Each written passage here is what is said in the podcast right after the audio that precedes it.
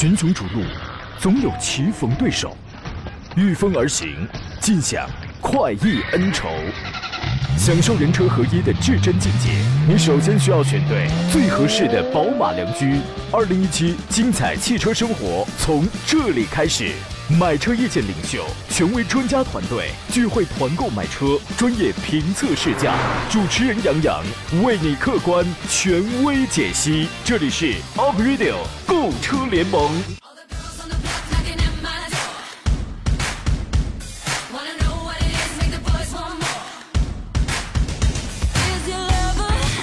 来喽，诸位，节目开始直播了，欢迎在礼拜一的上午时间收听山东交广开挖启航的 Aprilio 购车联盟，我是杨洋，在济南问候全省的汽车朋友。本周呢是二零一七最后一周了，你有打算过怎么过吗？嗯。我也没有，这个单纯的捯饬捯饬，换上新装，举杯庆祝，这样比较，呃，老套的方式去跨年呢？我觉得仿佛它不能完全表达我们对这个不一般的二零一七的总结，对吧？你有什么奇思妙想没有啊？咱们研讨一下。上个周六呢，山东交广在东营的听众感恩盛典盛大举办，很遗憾。我食言了，哈哈，没有让你们见到我的毕生之绝学——胸口碎大石。主要呢，这一次很不巧的是，从网上买到了真货，那石头太硬了，这受不了啊！我选择了一展歌喉的方式啊，呃，要么能唱嘛，对吧？这练那个碎大石啊。你不得疼得嗷嗷叫啊！这是活动现场来了很多的新老朋友啊！你们当中有很多人呢，我终于是对上号了。感谢所有的听众在现场跟我们互动。呃，说实话，东营听众呢，让我有了一种受宠若惊的感觉，尤其是十岁的小朋友对我们的节目那个了解啊，如数家珍呐。校长、老师，对不住啊，这孩子呢，打小可能。有点时间就听广播了，这是在台上我说了，虽然呢我有主持的这个环节，但是在我看来呢，主要是为了去给你们去献唱、去送礼的，希望带给你们的是新年前的一份开心啊！也要感谢东营的我们的应急志愿者来提供的非常完美，同时又是非常辛苦的服务和保障啊！呃，后来我收到了这个很多听众的微博啊、微信的留言，也有人还有现场活动的视频记录，好家伙，那比我们的这个没声音、不完整的视频直播都好，谢谢你们，谢谢啊！我们期待着下次和您继续。相聚，感谢有你。二零一八，我们一起再出发。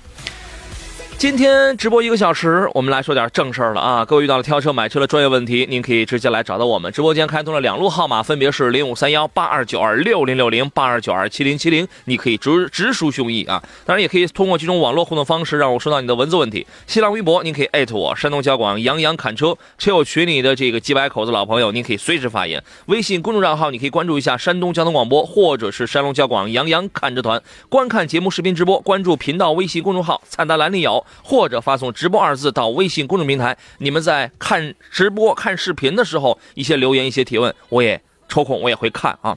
那么今天和我一道聆听、解答、探讨各位买车问题的是山东首席汽车技师赵林。你好，赵老师。哎，人好，大家好，我是钻石林。这个本年度今天算是咱俩的最后一期直播了。啊，是。下回见就得明年了。需要大石头吗？啊，需要大石头不？大石头我买了。这个平时都是买假货，这次这个非常不幸，我买到了是真的，那硬的，这要了亲命了，这是啊！哎呀，你有没有感觉，就是我们又完成了一年的路，又走完一年的路，你有这样的感觉吗？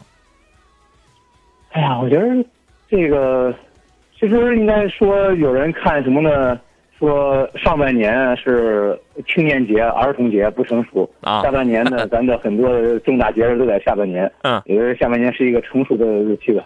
是，其实这个怎么让我们更加这个，呃，有所成熟，有所感悟也好。其实现在来讲，我觉得不能说走走完一道，应该更多的让我们有有所这个自身的一种变化，还是有的吧。对，每一个时期，每一段不同的道路，对我们总会有一些不同的影响。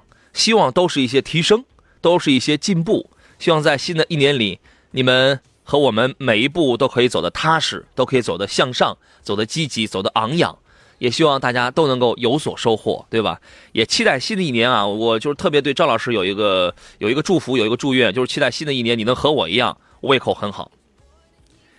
他们见到我之后，嗯，我实际上是胃口非常好，是吗？吸收不好，我吃的非常多，但是不不太长肉。哎呀，他们见到我之后，他们就说：“哎呀，山东交广的伙食真好，你你的身体真好。”这，因为爱吃的人运气才不会差。有个词儿叫“时来运转”嘛，大家都得这样啊。我们车友群里的这个爱乐承诺说，杨仔唱歌特别嗨啊！现场的音响要是这那个反送要是再好一点，我能更嗨。我们先从本期要上市，呃，这本期已经发布的几个重点新车，我们先来聊起今天的话题啊。二十二号呢，华晨中华的 V 六正式上市了。这个车先期推出的是一点五 T 的，一共有八款车型，八万七千九到十四万一千九。这是 V 六，中华已经有了 V 三，已经有了。V 五对吧？这次是 V 六，马上后头还会有 V 七呢。所以说，作为 V 六比 V 五、V 三更高的一个级别车型的话，八万七千九到十四万一千九，这也符合它一个正常的这么一个市场定价啊。享受三年免费保养，然后是十年免费的车联网无忧服务啊。这个车呢，值得一提啊。它呃，先说一下它的背景，V 六呢，它是华晨跟宝马还有麦克纳共同推了一个新的模块化平台，叫做 M 八 X。那么你们后头咱们能够见到了这个 V 七，包括一些个轿车，包括一些中华家里的新的 SUV，全部都会从这个 M 八 X 的智能模块化平台上出来的。这个平台一个最大的一个特点是什么呢？第一，颜值高，它这个平台出来的车将来都要脸谱化，都要家族化，颜值高。第二，都要讲智能化。都要都会给你配备，就是那些，嗯，这个这个这个很高的那种什么派达什么那样的配置。第三一个呢，中华自己的说法是，这个平台代表着目前华晨中华最高的工艺水准啊。您对于这个车有一些前瞻性的分析吗，张老师？哎，呃，我觉得刚才其实说到这个颜值，我觉得第一点确实，呃，因为毕竟是一个看脸的时代，嗯，啊，也是毋庸置疑吧，大家也不是在这么样的保守，我就买一车，嗯，我。安一点，我个性一点又怎么着来着？现在何况是都在夸张，都在个性。嗯，那我觉得这个毋庸置疑，应该看到这样一个车型呢，就让大家感觉到，呃呃，颜值漂亮是第一位啊。然后呢，在动力匹配呢，在我看应该是一个 1.5T 啊匹配这么一个动力来讲的话，呃，SUV 来讲，第一不能太油耗太高，嗯，接受不了。但是呢，这个动力太差还不够用啊，这也是很多。会考虑买这样车型的一些车友的一个想法，所以说还不能太来讲就是颜值、动力，这是现阶段我觉得是要考虑的几个点吧。就因为有些车可能还会像发展一些 1.3T 啊等等，我觉得呃 1.5T 反而带这样的车型，带这样的一个尺寸会更加合理啊。呃，具体卖的量的多少呢？只能说实际看呃经销商的状况和品质，有的时候还真的品质很不能算颜值。啊，这两天因为在上一周、大上一周也是有几款呃特别炫的，甚至概念类的车型有在上，可能明年有些车交付之后才能看到实际品质。那这个东西还只能是确实要等待验证吧，是这样。嗯，这是一款身材相对比较比原来的 V 三、V 五呢都要更魁梧的车型。整体的尺寸上啊，你单讲尺寸的话，它呃要和那个长安的 CS 七五呀。比呃比比 CS 七五也就是稍微短那么一点点，比荣威的 RX 五那个还要更大一些。所以说大家哎，你这样一想的话，即便你没有见到这个车，那你也大致那你也知道它是一个什么样的身材了。比传奇的 GS 四那更要大不少啊。我们先来接听在线上等候的听众电话，然后再咱咱们再把这个车详细的再来给剖析一下。我们来听听青岛穆先生他的提问啊。你好，哎喂，你好，主持人。你好，穆先生，请讲啊。呃，我想问一下那个思铂睿这车怎么样？思铂睿，思铂睿现在降价降的很厉害呀！你买的是哪一个排量的？然后准备买的是这个多少钱的？二点零，二点零的标配。我车我们这边优惠完了，可能是十几，十十六万三千九。十六万三千九，那这个价格也不算降的太厉害。这个，反正这个车现在是有很大的优惠。两点零的呢能开，但是确实动力上还差点意思啊。那个车车对车很帅，张老师，您觉得这个车怎么样？嗯。呃，说其实这么讲，应该说呢是，呃，一个小版的欧版式的一个雅阁。啊这当然它和雅阁呢还是完全不太一样平台呢。最初应该说，因为比较轴距比较短，尺寸比较小。嗯，在前年广州国际车展，它做了这个加大啊加大这一块，这种空间大了以后呢，很多呃后排的空间和一些商务类的这种配置提升了很多。嗯，性价比我觉得这现在来看的话，因为雅阁没太点优惠啊，那它这个优惠挺挺多，嗯，我觉得买呢是没问没问题，只不过就是它的小众了一些，啊，小众了一点是这样。对，我我我认为车品质还是挺过关的，是这样。哦，主要我们这边开雅阁太多了，是不是？啊，所以，这个车其实大件上就是雅阁嘛，然后但是又比雅阁又更年轻、更运动又更帅，对吧？对啊，我二十多岁，我啊我我已经定了，但是我嗯，他挺好的。们让我买那个迈腾，我感觉啊那个迈腾呃有点，如果是真要给我让我给你敲定的话，那钻石林观点哈，我觉得你买的没错，思铂睿可以吗？可以啊买就行了。不可以，你也不会定啊，对吧？啊，还还有，我想问一下，前段时间我一个力威一三年的，我卖了，卖了四万八千五，卖怎么样？呃，二手车的问题啊，对，二手车的问题，直接到我们下午三点的管节目里他怎么样了，啊。你就不能找人去找要钱去了，是吧？关键看好自己这他他没给。我钱，那有我朋友了，是不是？朋友的价格那就更不好说了，那就更得自己去衡量了，对没法给你衡量。那就到这儿了啊。这个啊，好嘞好嘞，对，给朋友卖都卖了，就不要在我们公开的节目当中再来这样问了。你让人朋友听见，人家多多那个那个别扭啊，对吧？好了，我们进入广告，马上回来。好了，各位，我们继续回到节目当中啊。追逐说，昨天杨仔玩嗨了啊，那是周六啊，周六确实玩的特别的嗨。然后我我我相信我在台上的时候，然后大家应该也会特别的嗨，对吧？他说，但是他提一问题，他说交换洪金宝的大名可能要保不住了。哎，我让我媳妇儿看了看群里发的那照片，说杨仔瘦了，有吗？说为了保住洪金宝的大名，杨仔可得可劲儿的吃。得嘞，二零一八一定完成这个您的这个大心愿啊！我们说回到呃，就刚才的那位那位穆先生的问题已经解答完了啊。我们说回到这个中华 V 六新款的这个华晨中华的这个 V 六，呃，尺寸上刚才咱们已经讲了，整个的这个 M 八 X 这个新平台呢，它会呃在颜值的设计上，确实你会觉得它更有肌肉感。原首先原创度它会非常高，整个的车头看上去很厚重，尤其那个它那个叫叫祥云翼祥云翼式的那个中网，它是贯穿式的，是直接跟大灯直接连在一块，而且用了那个电镀还有哑光的这种表面处理，视觉的冲击这个还是有的啊。然后整个的在内饰方面呢，你会觉得它比较简单，但是中间有它有一块大屏幕，大屏幕的这个中间它又是分两段来这个这个隔开的。它是一整块屏，上上边这个区域你可以调一些座椅呀、空调这样的功能，下边这个区域你可以调一些什么车身的这样的一些设计功能。整个中控的面板确实是比较少，那个方向盘看上去很有质感。虽然大家都是多功能方向盘，都是两边式的，但是这个看上去确实是很有很有质感啊。然后呢，整车它是十点四英寸的这个屏幕，然后整车的配置也比较高，该有的什么多媒体系统、自动双区恒温、智能手机互联、智能导航、三百六十度环视影像、车载 WiFi 啊，你包括车身稳定、刹车辅助、上坡辅助、陡坡缓降啊，还有一个一个叫做 Pre Air 的一个智能车联网，就是这些全部都有。刚才赵老师说到了这个动力，实际上在十万左右的这个 1.5T 的这个车型，整体的动力是相差并不会特别大。那么它的这款 1.5T 的涡轮增压发动机呢，是110功率，呃110千瓦的这个峰值功率，然后是220牛米的这个扭扭矩峰值。但是值得一提的是什么呢？它的涡轮增压器1600转开始介入。比两千和两千二介入的那些来的要稍早一些啊，但是它的这个变速箱用用的是一用的是菲亚特技术的一个七档的双离合，二用一个五档的手动变速箱，后头会出一个两点零升的一个自吸，这个这个自吸据说可能会以呃这个低配车的身份匹配一个五 MT 一个五档手动啊。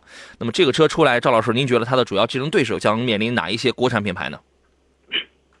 呃，应该看到的这样车型的长城嗯。啊，这个像刚刚说长安啊，包括吉利这样的这个车型来来对比吧，毕竟也就是它的价格在这个十万十万出头的这样为主的一个定位嗯。啊，这样一个价，因为它并不是其实它主打车型可能不是说十万以里，有可能说优惠完以后十万稍一里，但是它整体对对标的一些车型的话，呃，十万出头一点，尤其刚才也提到像那个长安 CS 七五嗯啊，应该说它对比的那个车型呢，应该整整个来看的话会更多一点啊。到呃这个整个来看，包括配置啊、尺寸啊、动力啊啊，基本上是有这么一个呃风格的车型。嗯，呃，这样的车型应该说，其实也是一种，因为它它填充它自己这个空白，它自己这一块呢没有这个车型啊，所以它来做这个空白，然后呢来做这个市场的一个细分市场的一个销售吧，是这样。后头马上还会出这个 V 七啊，所以说这是一个身材看上去比较魁梧的紧凑型 SUV V 六啊。呃，在看视频直播的朋友，有人说视频无法听啊，这个声音杂音很大呀，现在正在调试阶段啊。嗯，还有朋友问到了是北极新能源提供的这个这个奖品名单已经提供给这个主机厂了，由他们给您来这个快递奖品啊。那先等候一下。多人塑料说：“你好，杨洋，昨天我去看 GLE 了啊，奔驰的 GLE 没有优惠，而且还得加装备。对他们现在就是这毛病啊。有没有同价格的可以推荐？那那有很多呀，啊 Q 七啊，然后那个新款的那个卡宴呢，新款卡宴不是出来了吗？另外，你如果是一个个性，就是特别个性了，就是那种那种朋朋友的话，F Pace，玛莎的 Levante，对吧？然后那个我那天我在济南高架桥上，我见到一位女士。车玻璃还没贴膜呢，然后开了那个阿尔法 Romeo 的那个 Steel Wheel 嘛，然后慢吞吞的在那开着，那个也是很个性的 Steel Wheel 啊，你那个车牌你都得挂一边上去啊。还有一些其他的就是稍微正经点的车子嘛，张老师，呃，正怎么叫正经一点？我也不太理解了。说看上去啊，它不那么另类。呃，你本身你说最最主要这边的话，一般是宝马叉五。嗯。叉五对吧？也是这个叉五是吧？这是一个和它正常的价格呀，这个表现啊，应该都是相相当的一个车型。是啊，这样呢显得也不算太另类。就是我你看还选一个还不错比较不错。你看叉五呢，它的尺寸也不是说太大。你要叉六那种嗯溜背式的风格，你觉得挺另类。这么理解的话，对，我觉得叉五就显得这个呃反而是呃更加中庸一点，或者说稳重一点，是这样。嗯，我是认为它是有那个。呃，外形的想法，因为，其实你再选一个，呃，其他的一些车型的话，显得会另类一点。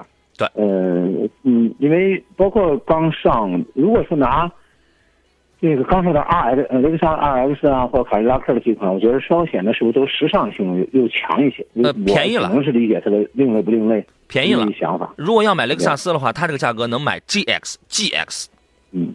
对，就是主要还是首先是便宜了，外形的这种另类不另类，也是他自己考虑的点。对，对，你如果想要空间尺寸想大一点的呢，就是呃 Q 七啊。啊，那么呃，甚至林肯领航员啊，你那那你只要不嫌那个那个那个那个六 AT 的这个油耗高的话，对吧？还有这个揽揽运呢，这些也都可以。你要你要那你要想个性一点的话，就是刚才我们说了，F Pace Levante 啊，或者说是第二代了这个呃这个新一款的这个卡宴啊，像是这样的车子。当然，你可能也会有别的选择，你不在乎空间，你就想要。使用起来要呃比较的便利，然后开起来非常的爽的话，英菲尼迪，我前两天我去开它那个 QX 七零的时候，哦，不要小看这个这个三点三点七升的这个排量，可能听上去觉得嗯说大不大，这个说小不小，这个车加速真的很帅的，加速太轻松了，这个啊，直接超两点五 T 的那些车子，这这个没脾气没毛病啊，这个您可以看一看啊。封神演义说，主持人呃专家你好，这个月新上市的传祺的 GM。八 G M 八这个车怎么样？发动机与变速箱，请评价一下啊。G E G M 八呢？这属于是传祺是刚上的一款对标，号称要对标别克 G L 八的这么一款 M P V 车型。实际上，实际上现在这个车还没有上来的，因为它是在广州车展上是刚刚发布，然后售价好像之前我记得说的是十五万九千八左右起啊。呃，立志要打造一款豪华商务舱的这么一个 M P V 啊。对于这个车，你有一些什么样的观点吗？嗯，应该讲就是在他做 GS 八做了一个 和这个汉兰达对标项目有这么一个车型哈。这个同样呢，他在做一个 MPV，因为他认为呢 MPV 或者 SUV 这个市场还是有有的市场。嗯。呃，我认为 MPV 的市场呢，确实会有一些需求。呃，这时候呢会有人去选，因为这是我我咱们回到刚才说到 这个呃。呃呃，G L 八啊，G L 八的豪华或者说，嗯，呃，价位呢，呃，老款的没了啊，就涨上去了。然后呢，又有有些甚至豪华到了三十多万内，我觉得不太值。那很多人呢，其实如果不是一单位买，就 就会呃割舍它，就不会去买它。嗯，呃，会 会有很大一部分这个私家车主呢，就最最近呃，包括和算算是您微信聊天的，呃，实际买车的，确实选了这个 MPV，他认为呢，出门这个家里有使用方便一些，有一台呢。因为它用途并不多，所以他买的如果说我买个三十多万、四十万，我买个普利亚也好，我们虽然你官降了四五万块钱，嗯，但也还在四十万出头这样的价位，嗯，那觉得他放家里面有点奢侈，一年可能就为了那一次的用途，就是我一对一年我开不多少，我换着开开呢，又觉得这个又亏不多少，会有一部分人这样的车来在这样的这个价位上选择这样的 MPV，嗯，这样，对我建议这个车呢，您可以等一等啊。你可以等一等，因为呃，他之前说的有些亮点确实不错。你比如颜值、内饰，那就是传奇一贯的内饰，颜值那个大嘴是比较夸张的。关键是什么呢？二加二加三的这个座椅组合，它的第二排，它那个它是有电动扶手的，就是你的你的那个第二排，你是在你的这个应该是靠近这个车的右门的这个位置，你的右呃你的左胳膊的这个位置，在在你过道的那个位置，你是可以有一些这个这个扶手啊，这个然后两侧都是电动侧滑门，但是不知道这个是不是标配啊？从配置上来讲的话，我觉得国产车你要想造一个二十万的 MPV，那一定会武装的是比较，那会是比较的齐全啊，但是也是要等等看吧，也是要等等看，现在买我觉得。未必是一个合适的选择啊，呃，来插播一个活动，最近我们的这个空气净化器的活动依然还在进行当中。亚都双面侠 P 四空气净化器，双面净化，劲儿很大，双套滤芯，双面性能，高效除霾除甲醛，杀菌除异味儿。呃，耗电少，噪音低，官网跟实体店的价格是三千八百八十九元，节目内出厂价是两千八百九十九元。拨打电话幺八二六三二八幺零幺幺，幺八二六三二八幺零幺幺，电话订购，包邮到家，货到付款，全国联保。节目内订购赠送亚都加湿器，也可以到山东交广的官方微信微商城当中啊，来了解一下这个产品的详细情况啊。呃，我们再来看一下，另外这个礼拜已经出来的另外一款车，就是二零一八款的宝沃的 BX 七。这次新车一共有十二款车型，十六万九千八到二十四万两千八，这个售价基本上是一个横店的状态，也是分五座跟七座啊。基本上你买一个两驱的七座的 BX 七的话，就是十九万五千八，指导价十九万五千八起，然后你就可以买了。这个车呢，我们我原来我在节目当中就说，它会卖给什么样的消费者？就是说我花十五六万，我要我要买一个什么？第一，品牌是有是有它是有故事的，是有历史积淀的。第二，内我之前我开过那个 BX 七的时候，内饰确实设计的并不华丽。但是用料还真不错，用料是上乘的，这个你是无论你看还是你摸，你完全你自己就能感受到的。第三一个，十五六万，你现在你想找一个两点零 T 的一个很好开、直线加速能力非常棒的车，很少，相当少。所以说它是打了一个价格差，它在这个空间里和它直接的竞争对手相比而言。比较的少，因为其他的车型还在 1.4T 啊、1.5T 啊、2.0升，就是这种还是要扎堆了。那么这一次的变化，主要相对两款车老款车型的话，主要是在配置方面，呃，做了些变化。外观没有什么变化啊，新车就是增加了一个金色车身吧。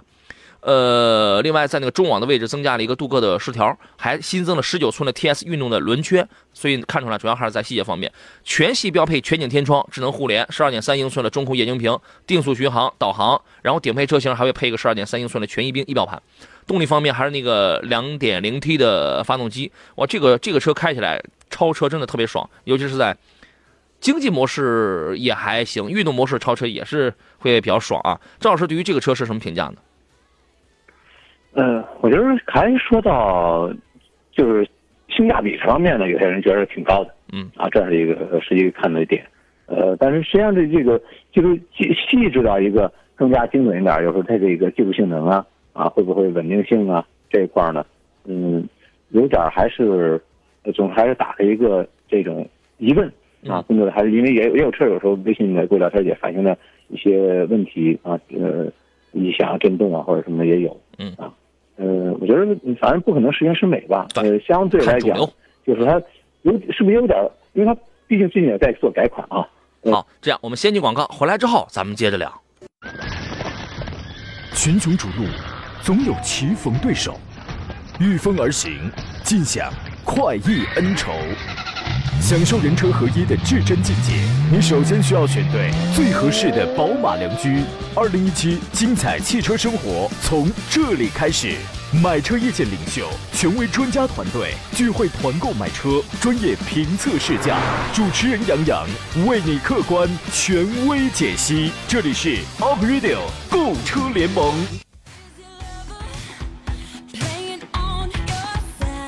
好了，诸位，我们继续回到节目当中。刚才有朋友说这个视频直播的可能呃音画不同步啊，出现卡顿这样的情况，这个应该是呃网络的问题。我们现在正在我们这儿也在调试，另外您也可以试试您那儿这个网络的情况啊。我是杨洋，欢迎继续回到 April 购车联盟的直播当中来。我们既有这个音频直播，也有视频直播。您可以通过我们的山东交通广播的微信公众号来找到我们的视频直播，或者发送“直播”两个字到我们的微信公众平台，有这样那就可以获得这个链接了。呃，剩下半个小时，关于到了挑车买车的专业问题，可以跟我们来进行探讨。电话是零五三幺八二九二六零六零零五三幺八二九二七零七零。另外，也可以发微信、发微博、发 QQ，我全部都可以招待选手啊。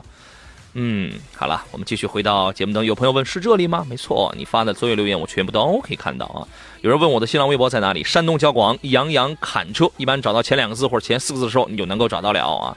今天坐上课是山东首席汽车技师赵林，你好，赵老师。哎，非常好，大家好。我们直接来看大家的这个问题啊。努力奋斗说：“主持人你好，能说一说新出的这个哈弗的 H 六 2.0T 的这个车怎么样？还是双离合的，能买吗？”哎，大家都很担心那个七档的双离合的问题，对吧？价格偏高，不怎么亲民了。嗯，现在柴油版的大概柴油版的两两两点零 T 要便宜，十一万多起吧。然后那个汽油版的话，新车应该指导价是在十三万多，实际买的话可能在十二左右啊。呃，小有优惠，小有优惠，反正十二万多吧，确实价格不怎么亲民了啊。您对于这个车您怎么看呢？嗯，我觉得应该说，它毕竟要拉开这个和一点五 T 的 H 二，嗯，是吧？要把 H 二这些空整个的一些，因为现在产品的系列太集中了，嗯，就是它完全是在集中在这样一个车型上。原来你像还有 H 五啊，什么的都拉不开，嗯，再加上呢，就是往上走呢，呃，提升提升呢，因为。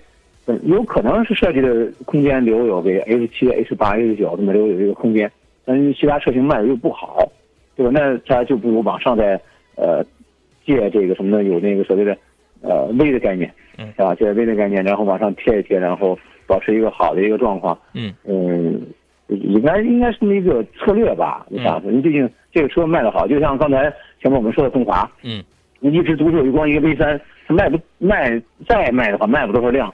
对吧？如果说我做出一个 V 三、V 六、V V 七，我做出多个车系来以后呢，都能有所卖。那好，我整个的这种产品线让别人能带动的比较好。嗯。但也有一个问题就是，如果说我这个呃投入成本就会高了啊，它投入成本会高。那有的时候他觉得我这段利润很高，又销量挺好，那我把它这个呃作为一个主打的有有利润的一个车型，也就其实他他图了什么呀？要是这个车保持经销商的利润，嗯，这样。这原来大家为什么会觉得 H 六便宜啊？因为那个时候大家买到了基本上是一点五 T 的车子，我八万九万我就能买。然后现在它出了一个十二万、十三万加这样的一个价格，大家会觉得高。但是你扭头一想的话，它是个两点零 T 的呀，对吧？所以你从这个角度你去你去考虑的话，我我觉得。单单从这个角度出发的话，它的价格还是可以的。但是呢，他提到了这个七档的双离合的问题。长城这个用应该用的是七档的湿式双离合，但是还是在低档位，尤其一档到三档这个低档位的顿挫依旧很明显，依旧还是很明显。另外，这个油耗虽然我们说呃这样的车型油耗都不会特别的高，但是还是有听众还是会觉得超过十升的这个油耗还是要高一些。其实我觉得正常，我觉得油耗是正常的。但是这确实不算省油。因为有的车友呢，他买了以后，自重都摆在那儿。呃，这个油耗十几个油，一直觉得这个比他心目中那种状况吧，确实应该说高了一些，有点这个，尤其油价高啊，或者说这个小人格肉也疼啊，这样一个状况。为什么这个低档位的顿挫就这么难匹配？另外还有一个问题，刚才我我在说那个 V 六的涡轮增压一千六百转不就开始介入吗？其实这些东西并不只是理论上的东西，你实际开的时候，你的感觉是是比较明显的。因为你去开奥迪，你去开大众，你发现它有有的车型是一千两百一千两百多转，你就能听见那个跟那个小水流呲呲的那种声音，它那已经要开始介入了。有的在一千四百五或者一千五，甚至。更大众一些，更呃更普众一些的是在一千七左右，你是能感觉到的。而长城家的是在两千转以外，我觉得您是怎么来看这两个问题的呢？嗯，呃，有一点呢，就是什么状态呢？就车身尺寸长，绝对不是一般能够实现的。就是你轴距你空间做大，那你一定会带来的就是什么呢？这个劲头输出不了。呃，也就回到另一点呢，从这个整个的发动机和变速箱匹配。有的时候是什么呀？你的很多这个参数，它都是必须得写到一定程度什么呢？要照顾到前后。就我把这时候我提前这个爆发力输出了，我后边的就是什么呢？好了，我就免力了，就出现什么呢？我这好前有门都很有劲儿，接着后边想提速，行跑不起来了。嗯，是这样。他如果想能够匀匀称一点，照顾到像在这个中负载的时候六十八十啊，这这个时候的速度呢，他一定会闷着一个力量。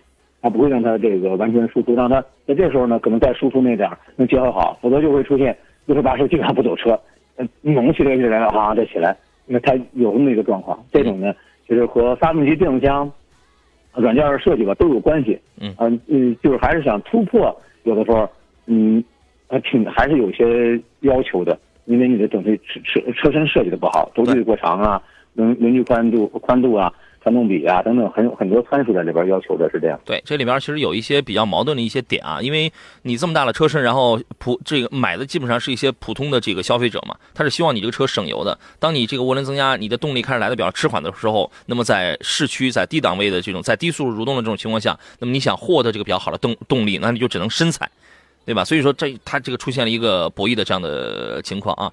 好了，这是这个车的情况，我们说完了，再来看一下其他朋友的问题啊。有人问到，能说一下新款的这个第八代的凯美瑞的情况吗？我看这个车特别的漂亮啊。这个车现在能买吗？我觉得现在买的话，应该优惠幅度不大，但是从车无论从颜值、从配置上角度出发的话，是可以购买的。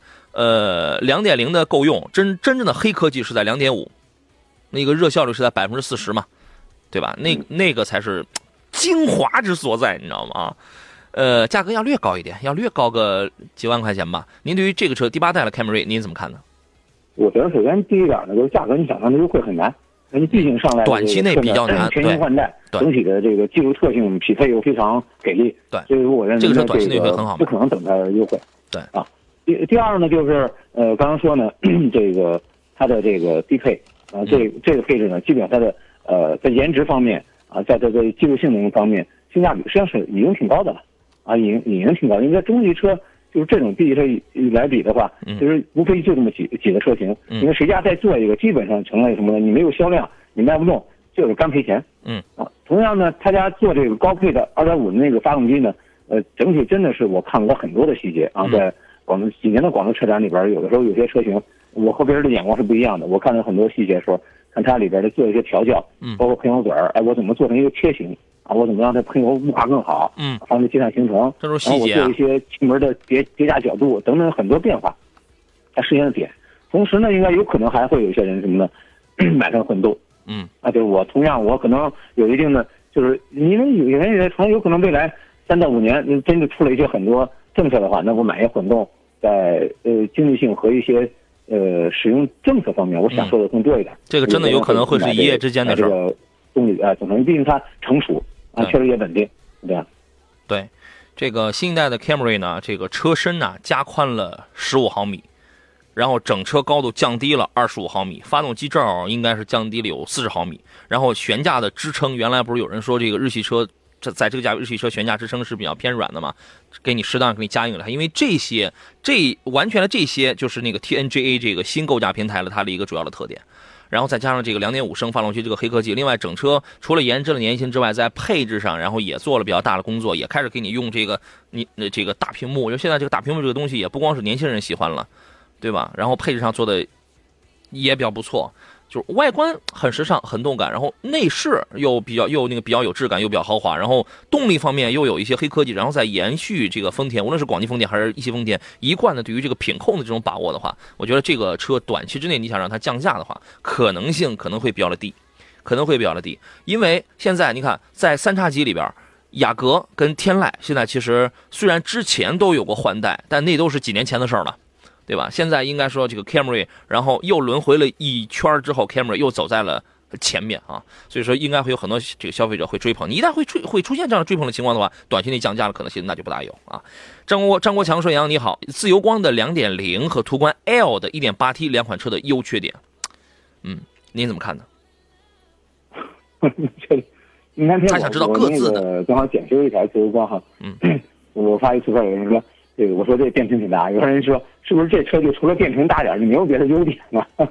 啊，我说肯定也有很多的它的优点，是吧？也有很多的优点。然后呢，如果真是对比的话，两款车呢，呃，反反而是这个，嗯，从对比性角度来讲，我觉得你选途观 L，嗯，这个就果断的出手就 OK 了。对，啊，这个我觉得会比自由光确实要，我认为稳定性还是要好一些。对，是这样。稳定性、对比性啊，咱就没必要非得说的，那谁哪里好哪里不好，一定是这样。没有，因为对比性啊，整体来看嘛，是这样。对，呃，我知道可能有一些女同志啊，有些女士啊，可能会比较喜欢这个自由光的那种型对吧？这个觉得是不是嫌途观 L 尺寸要大了一些，挺难驾驭的？但是，呃。您所说的这一点能不能驾驭？我觉得那是一个角度的问题。然后，另外从单从技术这个角度出发的话，呃，我觉得这两个车啊，其实虽然是同价位的竞争对手，但是差别还是蛮大的。本着你花差不多的钱去买一个更好的产品，哪怕途观 L 它略贵一点儿，你只要能承受得起，就是目标是买一个更更好的产品的话，那也得买途观 L 啊，这个确实要好很多。先不说自由光那个九 A 九 AT，你超过一百三十公里到一百五十公里，你才能升到九档，然后立马又掉到八档。咱们先不讲这个问题，因为有人开一辈子那里都用不到九档。就是讲动力、讲品、讲品控、讲那种豪华、讲一些细节、讲保值、讲售后，L 都要更好。我是刘嘉玲。好了，各位，我们继续回到今天最后一段的节目当中，继续来看大家挑车、买车的这些个问题啊。关于到了问题，可以通过直播间的两路电话零五三幺八二九二六零六零或八二九二七零七零，以及我们这么多的网络互动方式，跟我们来进行交流啊。呃，再插播一个我们近期的。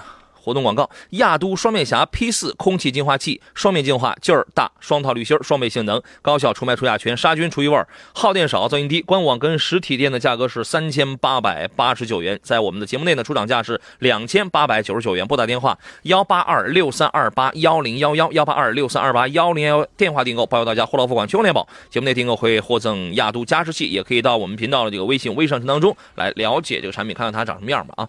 来看一下其他听众买发来的这个买车的问题。王瑞国说：“奔腾 X 零可以买吗？给个意见。当然可以买啊，这个车除了空间小一点之外，你只要花到七万七万几啊，七万八还是就是那个指导价是七万八还是七万几往上的，它就开始带那个智能互联了。因为奔腾 X 零它主打的就是这个它的这个人机交互。”它是一个社交圈你比如说大家都开的是是这个车，那你就不用拿着手机，就不用发微信，也也不用打电话。屏幕上你用一个口令，然后屏幕上它那个直接分享你跟你朋友之间的这个路书，反正它是一些年轻人喜欢爱玩的这种东西。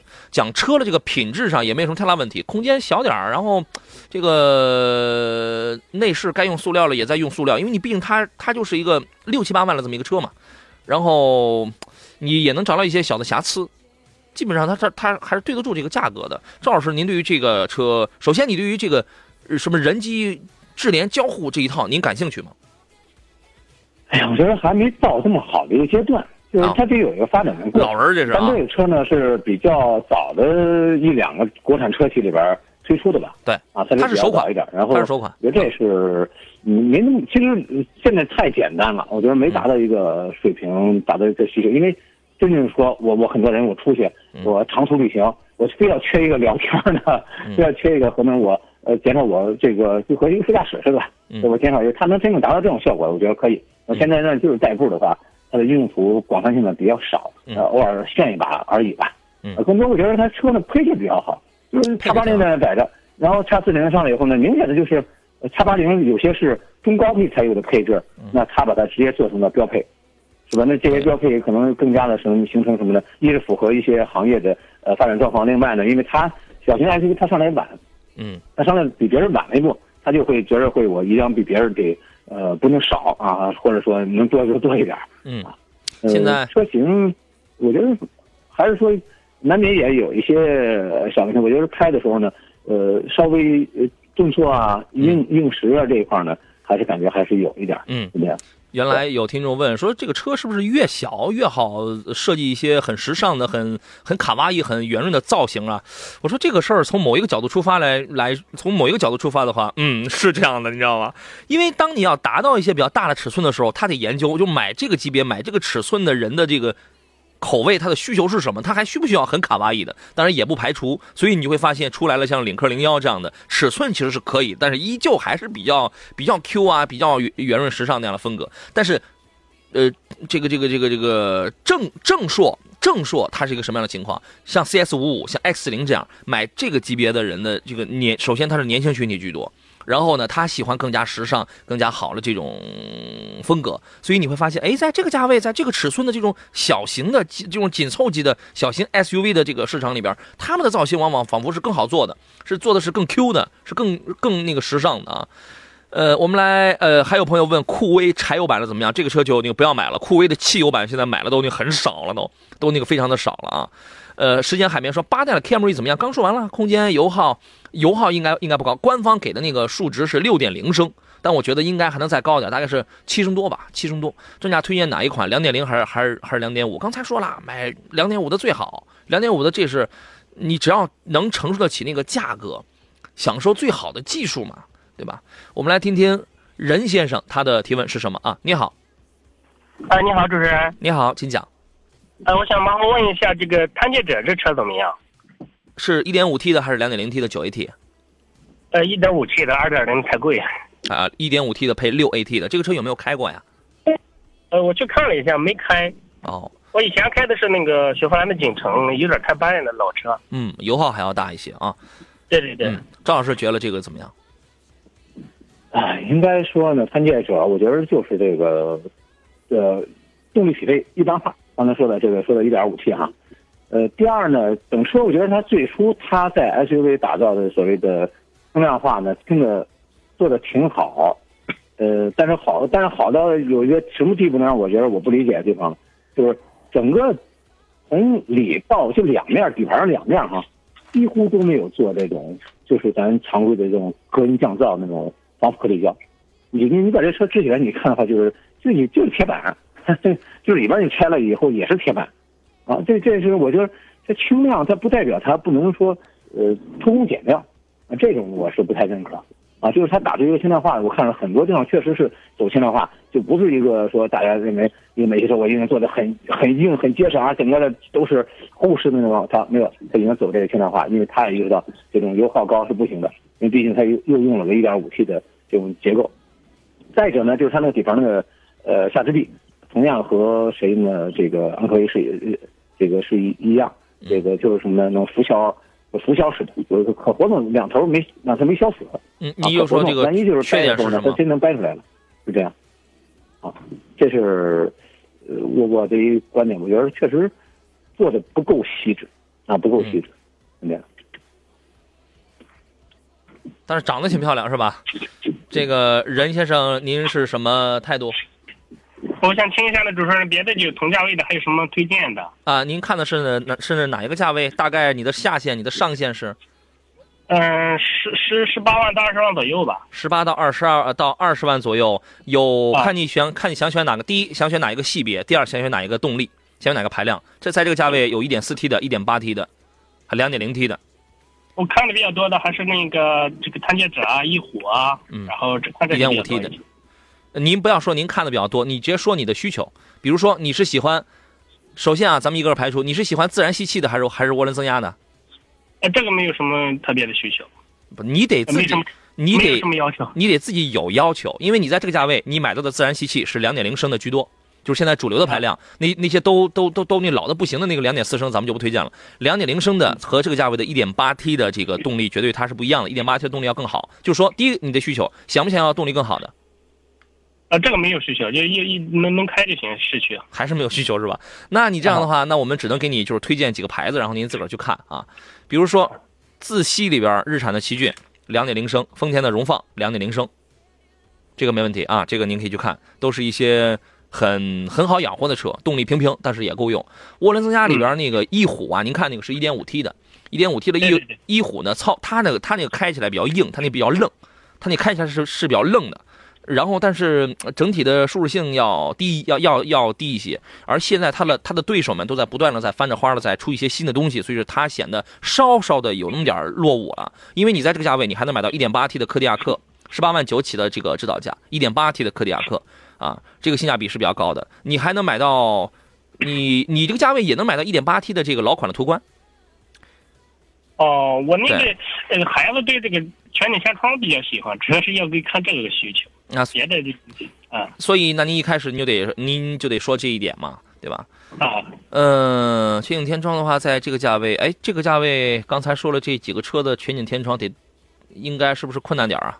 赵老师，呃，我十八到二十，全景天窗带来的这个什么呀？应该更高一些。别多，就是 有的时候你单纯要一大玻璃，要这这一块的话，带来的一些后期故障挺多的。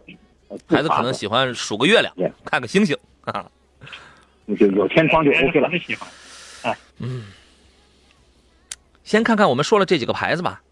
好的好的，谢谢您哈。好嘞，再见啊。嗯嗯，谢谢主持人，谢谢专家。嗯。所以说我们特别挺愁，就是那种来了就说我没有什么需求，但是后来巴拉巴拉，其实发现你还您您这个需求还真还挺多，因为钱是您自个儿花。当你的需求真的你描述的越越清越清晰的时候，这个就跟剥洋葱一样，你描述的越清，因为我不会把我喜欢的车推荐给你，我一定要根据你的真实的需求去挖掘你的需求，我帮你去挖你你的你的这个实际的符合的一些东西啊。我觉得应该我我插一句想说什么呀？嗯，有些车友买车啊，他真的就是看中一点，嗯，对对对，偏执，嗯，这也可以。偏执什么？啊就会嗯那天有一车友买了一个 MPV 哈，嗯他其实我给他说了很多车型，当然还是非常好的一朋友啊。嗯后来我帮他去挑，呃，看了价，然后他就是看我就是第三排一定是舒服，我就要这一点儿，嗯。其他方面他他真的就没有看，就是嗯。选车，像是您常说二八法则的话啊，这个他有的时候有些人可能就是我要看中的是百分之八十的特点，嗯。可能是百分之二十不足，但也有可能只是在看中他的百百分之二十的优点，然后百分之八十的点没有在意，嗯。是这样。啊，这个我觉得有的时候呢，就过于偏执，会当然也有的时候就是一个买是一个喜欢，是一乐啊，自己喜欢就出个心情。呃，但后期我觉得，呃，往往其实并不如意嗯啊，就是有的时候叫三部曲后悔啊，嗯啊，嗯后悔这一说的话，这个有的时候有些车会，哎呦，当时确实买这车不太划算，不太合适。啊，这个呢，有一部分人会因此有这么一个想法。是所以刚才想需求也好，想法也好，嗯，一定是什么呢？更理性一点啊，全面或者全面一些对对，更全面一些啊，确实是这样的啊。呃，最后我们来看一个问题吧，这是在视频直播当中有朋友问的，乖乖小贤说想买一台纯电动汽车，北汽新能源的 EX 二六零和云度的派一这辆车怎么选？很遗憾，这辆车我到现在我还我还都没有开过。呃，EX 二六零呢，这个它的这个电池能大一点，大概是三十八点六还是三十八点几这个千瓦时，大家用的都是三元锂电池。我觉得你买这样的车呀，呃，第一看品牌，看服务，品牌它的这个代表服务。第二呢，你要去对比一下，因为这辆车我现在我还都没有实际驾驶过啊，你要去对比一下，第一谁的续航里程更牛叉，呃，谁支持快慢快慢充的时间更短，充的更好啊。然后第三，这个配置，尤其是安全方面的一些配置啊，这。主要考虑是电池的问题，然后其他的你再考虑一些空间跟配置的东西啊。时间关系，我们暂时先只能进行到这里了。再次感谢赵老师周一来做客，咱们下回得是明年了啊，咱们下回见。下回见。好嘞，拜拜，诸位，我是杨洋，明天中午的十一点我们准时再聊。